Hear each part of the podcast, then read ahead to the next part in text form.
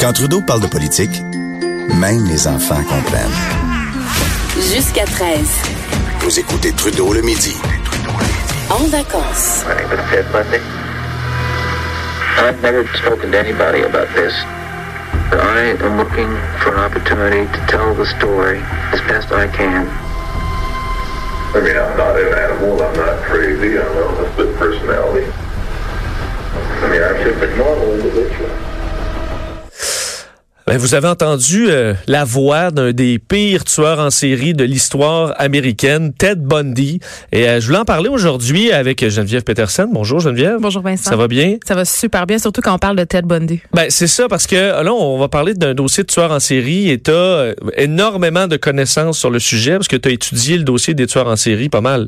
Mais en fait, euh, j'ai fait mes études de maîtrise sur un roman euh, qui s'appelle Un tueur sur la route. Donc, j'ai eu quand même à me plonger dans l'histoire de plusieurs euh, tueurs en série américains, aussi plusieurs études psychologiques euh, euh, de profiling fait par le FBI dans le cadre de mes études. Donc, c'est un peu mon dada. Je trouvais ça drôle que tu voulais qu'on parle de ça. Et là, ce qu'on vient d'entendre justement, euh, c'est Ted Bundy euh, dans des euh, entrevues enregistrées qui ont été faites dans les années 80. Et je trouvais ça important euh, de passer cet extrait-là en particulier parce qu'on l'entend dire, euh, je suis une personne normale, j'ai pas une personnalité déviante, je suis pas non plus psychotique. Comme vous autres. je suis comme vous autres. Et c'est ça qui fait que Ted Bundy a fasciné et c'est la raison pour laquelle aussi Netflix a décidé de consacrer quatre épisodes à son aventure entre très gros guillemets. Ben, c'est ça, c'est pour ça qu'on en parle aujourd'hui. Il y a une série documentaire sur Netflix, euh, bon, sur Ted Bundy. Moi, j'ai écouté un épisode, je vais peut-être finir euh, éventuellement. Il y a un film aussi qui s'en vient euh, sur, sur lui qui a été, euh, bon, dans- dans- exécuté il y a une trentaine d'années maintenant. Euh, lui qui a tué bon de jeunes femmes pendant des années. Vraiment, c'est une 20 histoire femmes, horrible. Vincent. Ouais, comment on peut le, le- décrire, son, en fait, son crime ou l'étendue de ses crimes? Mais en fait, euh, j'ai envie de commencer en disant que euh, chaque tueur en série, particulièrement aux États-Unis, euh, les médias leur ont donné des surnoms. Euh, tu sais, on a le tueur du Zodiac, on a le tueur de la Green River. Euh, tu sais, on les connaît ces noms-là, même si on connaît pas nécessairement l'histoire de chacun. C'est des mots qui résonnent. Et le, celui de Ted Bundy, c'était The Charming Killer. Donc, Et- le tueur charmant. Ben plus séduisant, dans le sens de séduisant, parce que Ted Bundy, ce qui fascine, c'était que il était très loin de l'image qu'on se fait des meurtriers en série. C'était un étudiant en droit. C'était quelqu'un d'excessivement charismatique.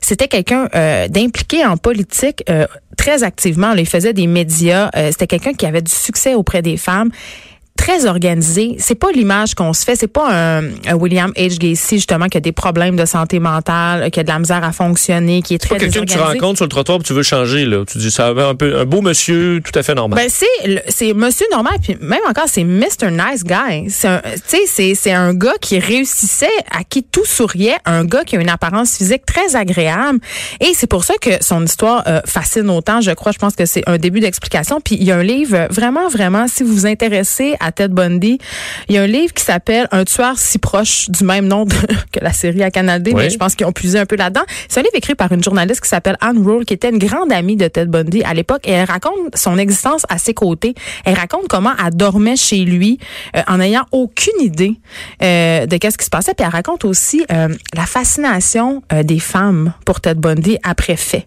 Parce que c'est de ça dont on veut parler aujourd'hui. Exactement, parce que à la suite de la présentation du, du documentaire, Netflix a été obligé d'écrire un message sur les réseaux sociaux, un communiqué carrément pour dire, ben, faut se calmer. Vous lire d'ailleurs ce qu'ils ont écrit sur Twitter. Nous avons vu beaucoup de discussions sur le fait que Ted Bundy est, est hot, là. donc est séduisant, et euh, on voudrait vous rappeler gentiment à tout le monde qu'il y a des milliers d'hommes qui sont séduisants, qui sont hot, euh, et presque tous n'ont jamais été des tueurs en série.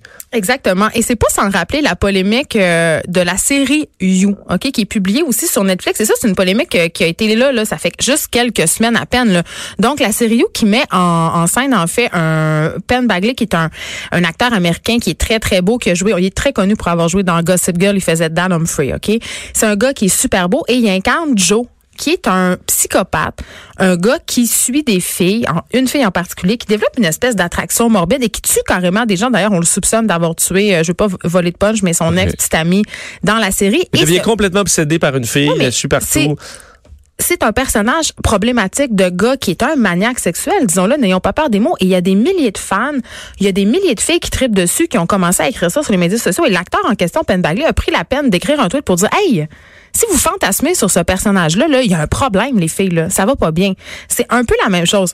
En même temps, Vincent, j'ai envie de te dire que Netflix, même si ils peuvent émettre tous les communiqués de la Terre, ce sont quand même eux les diffuseurs de ces séries-là. Donc, la façon que c'est monté, peut- peut-être qu'on se retrouve à le mettre en valeur les- ou sur un piédestal? Ça les érotise, ça les héroïfie. Et j'ai envie qu'on se parle de notre fascination à tous pour les séries de true crime, puis les séries aussi qui mettent en scène des, des on appelle ça des gentils criminels ou des, des psychopathes attachants. Je sais pas si t'écoutais Dexter. Oui, ben, Ça, ça quelques fait- saisons, il y en a eu un petit ou peu les, trop. So- là, ou les mais. Sopranos, Oui. ou même le parrain. Tu sais, ce sont des séries qui nous présentent des criminels, donc des personnes qui ont qui sont des, des, des tueurs là, ou des hors la loi, ou encore carrément dans le cas de Dexter, des tueurs en série. Et on nous présente un peu leur visage sympathique. On nous les montre comme des humains parce qu'évidemment ces gens-là, ce sont aussi des humains, ce sont pas juste des monstres. Mais ça donne une espèce de relation ambiguë. On se met à, à- à un peu les justifier dans nos têtes. Ben, on surtout quand, quand la police eux. est sur le bord de le prendre, on n'a pas le goût, là. Ben non, Donc, on espère qu'il veut pas se que ça sauver. Puis- exact. Puis, Dexter, c'est un bon cas parce que lui, euh, on a même, on est même allé jusqu'à lui donner une certaine justification parce qu'il tue juste des pas bons ou des gens qui ont des choses à se reprocher ou des Il y a un code malfrats. d'é- il y a un code y d'éthique. d'éthique, mais, mais ça vient de loin. Puis euh, aussi toute la programmation à Canal D euh, où on voit, on appelle ça les séries de true crime où on fait des reconstitutions. Tu sais. Quand on tombe là-dessus, là, on, on, les- on regarde tout ça. là. On a une espèce de fascination morbide pour ces gens-là, pour ces figures-là. Puis les tueurs en série n'échappent pas à ça. En prison, ils reçoivent des lettres de fans. Il y a même un site de rencontre pour les, euh, les meurtriers aux États-Unis. Il y a des femmes qui cherchent à rencontrer Mais- ce type d'homme-là. Est-ce qu'on mêle un peu, rendu là, la réalité avec la fiction? On devient un peu mêlé parce qu'on a tripé sur des films avec euh, Hannibal Lecter ou d'autres. Puis, mais là, on commence à se mélanger un peu. Là. Mais je pense que dans ce cas-ci, évidemment, la fiction est au service de ces gars-là. C'est-à-dire que parce qu'on a des figures comme euh, Joe dans You, comme Dexter, comme euh, Tony Soprano, on a tendance justement à essayer de voir le bon. Mais moi, je me dis, à- allons plus loin que ça. Faisons de la- un peu de la psychologie à deux scènes. Puis je pense quand même qu'il y a quelque chose là. Il y a beaucoup quelque chose du complexe de la sauveuse. Tu sais, de dire, ah, c'est un, moi, je vais, moi, je le vois le bon en toi. Moi, je vais te sauver. Moi, Moi, il ne me tuerait pas. il me tuerait pas. Ben, elle parle beaucoup de ça, Anne Rule, dans son film, euh, dans son livre, pardon, euh, sur Ted Bundy, un tueur si proche. Elle dit, je dormais à côté. Puis là, je m'excuse, là, ça va être cru ce que je vais dire, mais Ted Bundy, là, c'est un gars qui violait des filles, les tuait, profanait leurs cadavres, ramenait leur tête chez lui pour les violer, violer les têtes des cadavres. OK? C'est très graphique ce que je viens de dire, mais c'est quand même ça la quand réalité. même. Il ne faut pas l'oublier. C'est sur ce personnage-là que les gens triplent. C'est sur cet homme-là que les femmes fantasment. OK? Et Anne Rule, elle dit, moi, la première, j'étais chez lui, je pouvais même pas m'imaginer qu'il avait fait ça. Tu sais, puis pourtant, elle était proche de lui, puis euh, pendant qu'elle était là, raconte qu'il y avait des cadavres cachés en du divan. c'est ça qui se passait. Donc, on perd ça de vue et les femmes sont, sont dans cette idée qui sont spéciales qui vont être la seule à qui ça arrivera pas. Tu sais, comme une espèce d'élu, là, elle va être au-dessus des autres, tu sais. Parce que, mais en même temps, euh, on met de côté toute la fantasmatique de ces gars-là. Ted Bundy, il faut savoir que les filles qui ont qui a tué correspondaient tous à un profil. C'est-à-dire le profil de sa première blonde qu'il avait laissée à l'université. Elle lui ressemblait toutes Tout. sans exception. Donc, c'est clair que si tu corresponds pas à ce profil-là, il n'y a aucun danger en ce qui concerne Ted Bundy. Mais n'empêche que cette espèce de complexe de la sauveuse-là est aussi un truc qui est très tabou, dont on parle beaucoup en psychologie et en psychanalyse, c'est le fameux fantasme de viol et de domination qu'ont beaucoup de femmes. Donc, une extrême version de Fifty Shades of Grey. là. Exact. Oui. Donc, Tu sais, puis- ultime à dire, j'ai quelqu'un complètement dominant, euh, violent, puis qui va me contrôler Il y a quelque chose d'animal là-dedans, du mâle très dominant, du côté euh, il va me prendre contre mon gré. C'est c'est pas des choses qui sont belles à dire, c'est pas des choses qu'on aime s'avouer, mais la fan- la fantasmatique de viol. Puis là, on fait attention. là. Il y a aucune femme qui se lève un matin qui dit ah, j'ai envie donc de me faire violer aujourd'hui. C'est pas ça la fantasmatique de viol, c'est une fantasmatique inconsciente de domination qu'on porte tous en nous pour différentes raisons, mais qui peut contribuer, euh, dans le cas de certaines femmes, à, à faire fantasmer sur des violeurs, des tueurs en série ou des batteurs de femmes, des mauvais gars. Tu sais, le bad boy. Bon, on a à vu avec, euh, je me souviens, c'est pas le même niveau de violence, mais Chris Brown, là, euh, Oui, qui, oui, qui a le- battu Rihanna, Rihanna. qui a une longue liste, mais il y en a qui disaient, ah, moi, s'il pouvait me battre Chris Brown, il y en a qui, on qui- qui cherchait ça. toutes des raisons de, de l'excuser, Chris Brown. Parce que, encore une fois, on revient à l'apparence physique. Ce sont des hommes au physique agréable, Donc, on, on veut, on veut comme pas s'imaginer. Tu sais, on aime penser qu'un tueur en série, un violeur, un batteur de femmes, c'est un gros gars avec une qui conduit sa rape van à la recherche d'une victime, là. Mais l'histoire nous aura quand même montré que la plupart des agresseurs ou des tueurs en série, ce sont euh, souvent des, des pères de famille, des gars un peu nerds qui, qui ont l'air de rien, tu sais. Mais c'est ça. Puis c'est, très problématique, euh, justement, quand des séries comme You puis euh, des, des documentaires sur Ted Bundy font surface sur Netflix et que là, il y a des centaines, il y en a beaucoup de monde là, qui fantasme. Euh, J'ai rechecké tantôt sur Twitter rapidement là, des tweets. euh, ben moi, Ted Bundy, euh, ça m'aurait pas dérangé qu'il me tue. Là. Il y en a des dizaines et des dizaines. Wow. qu'est-ce que ça dit sur nous? C'est assez Ben, inquiétant. justement, là-dedans, dans- allons euh, profondément dans ce que ça dit sur nous. Est-ce qu'il y a un côté de euh, le- qui, qui devient notre propre miroir de nos plus sombres idées Ben, où tu hey. dis, écoute, moi, je, c'est peut-être extrêmement réprimé, super loin, une idée que vous avez déjà eue, de dire, Hey, moi, celui-là, là, je, le- je le décapiterais, là. Puis que lui euh, se donne cette liberté-là de faire, de suivre absolument aucun code social en tuant qui veut, et que ça vient chercher ça. J'ai écouté euh, beaucoup d'entretiens avec des tueurs en série parce que, évidemment, le FBI euh, cherchait beaucoup à documenter dans les années 70. D'ailleurs, il y a une série super intéressante sur le profiling, sur euh, qui est une fiction qui raconte un peu l'histoire du euh, profiling aux États-Unis. Vous irez voir ça. Euh, mais euh, justement, j'ai écouté plusieurs, plusieurs avec des tueurs en série, puis on parlait de cette ligne-là, cette ligne qu'on franchit quand on tue quelqu'un, c'est assez fascinant qu'est-ce qu'il va faire que tu tues quelqu'un ou pas. Mais c'est comme aller à la chasse. Moi, je compare ça à ça. C'est sûr que quand tu es dans une cage dans le bois puis que tu tues ton premier buck, tu le buck fever, tu capotes. Mais les tueurs en série disaient tous la même chose. Ils disaient c'est la première fois qui est le plus dur, puis après ça, c'est fait. Puis c'est un rituel, hein, le, le meurtre en série. Il faut l'expliquer quand même aux gens. là. C'est que c'est une pulsion, comme l'alcoolisme en est une. Là, on, on met des gros guillemets. Là, je veux pas.